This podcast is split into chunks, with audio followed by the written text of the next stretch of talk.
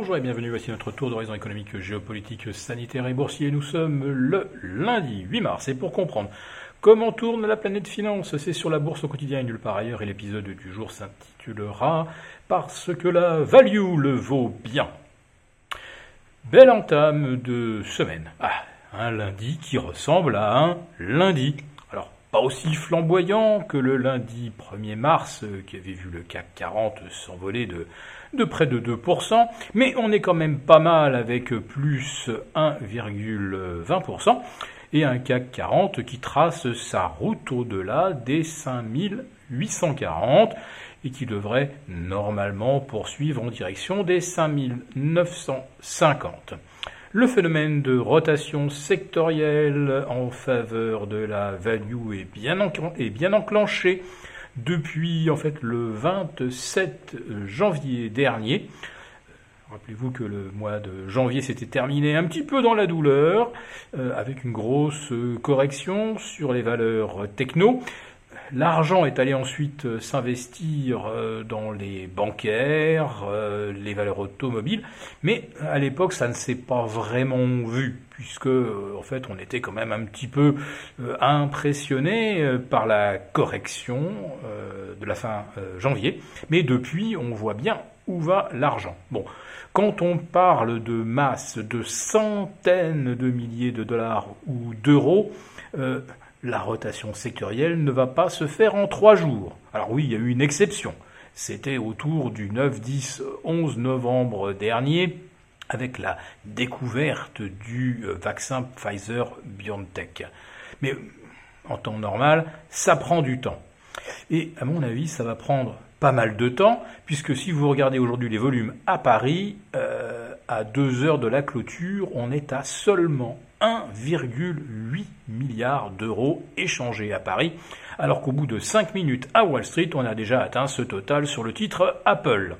Voilà, donc euh, rotation sectorielle sur fond de marché un peu euh, désert, bah, euh, tout cela devrait pouvoir nous entraîner doucement à la hausse jusque vers la séance des trois sorcières euh, qui se profile donc pour le 19 mars prochain.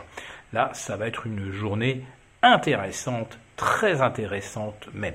Alors, pour redonner le moral au, marché, euh, les banques centrales vont probablement se saisir de l'occasion qui leur est offerte, notamment jeudi pour la BCE, avec la conférence de presse euh, bimestrielle. Donc, l'occasion de faire le point et de réaffirmer que l'inflation est probablement euh, un péril un petit peu surestimé.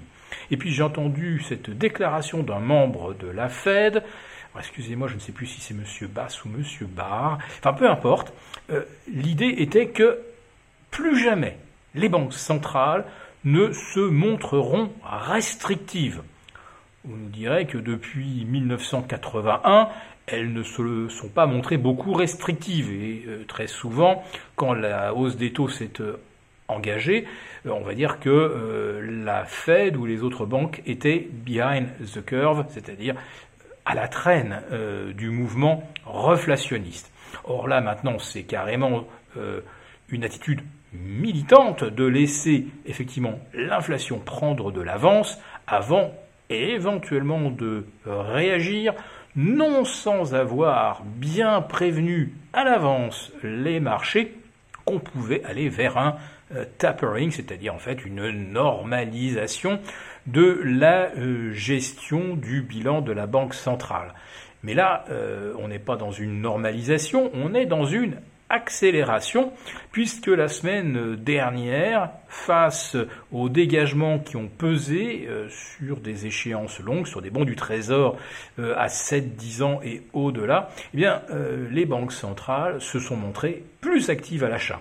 Alors on n'est pas encore dans ce qu'on appelle le yield control ou le curve control, c'est-à-dire en fait acheter des emprunts longs et laisser un petit peu de côté les emprunts courts qui de toute façon n'ont pas de raison de monter, les taux sont à zéro, mais disons que euh, on est déjà euh, rentré dans cette stratégie euh, visant à calmer un petit peu le jeu, sans le dire pour l'instant. Bien sûr, il faut se garder des munitions. Si jamais euh, les tensions venaient à se raviver euh, sur le marché des taux, on ne va pas griller toutes ces cartouches tout de suite.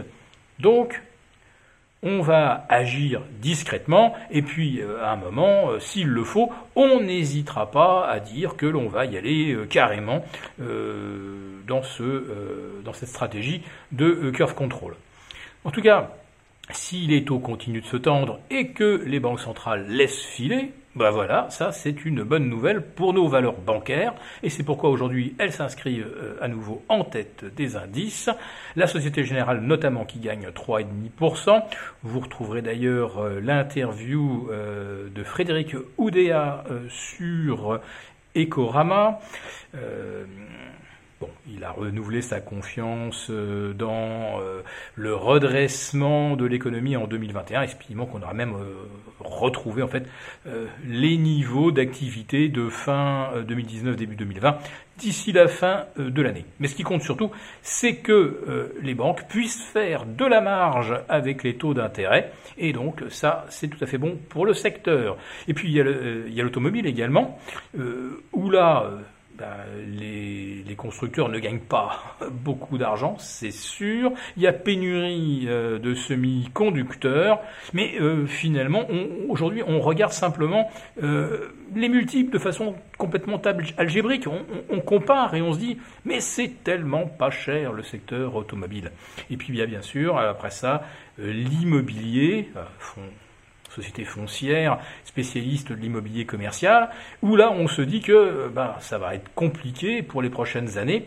Mais il y en a qui se disent aussi qu'il y a de la valeur, que finalement on achète peut-être des mètres carrés pas très chers aujourd'hui en investissant sur Clépierre ou euh, sur Unibail. Et c'est ce qu'a fait M. Xavier Niel qui détient aujourd'hui près de 11,5% du capital d'Unibail. Mais là on est dans une vision de très long terme à mon avis. En tout cas, à court terme, la hausse du CAC, elle va se poursuivre. Donc, euh, on se laisse porter. Et puis, eh rendez-vous jeudi avec la BCE pour voir si on a raison de continuer de se laisser porter. Si cette vidéo vous a plu, n'hésitez pas à nous mettre un pouce. On vous retrouve demain pour notre live. À très bientôt.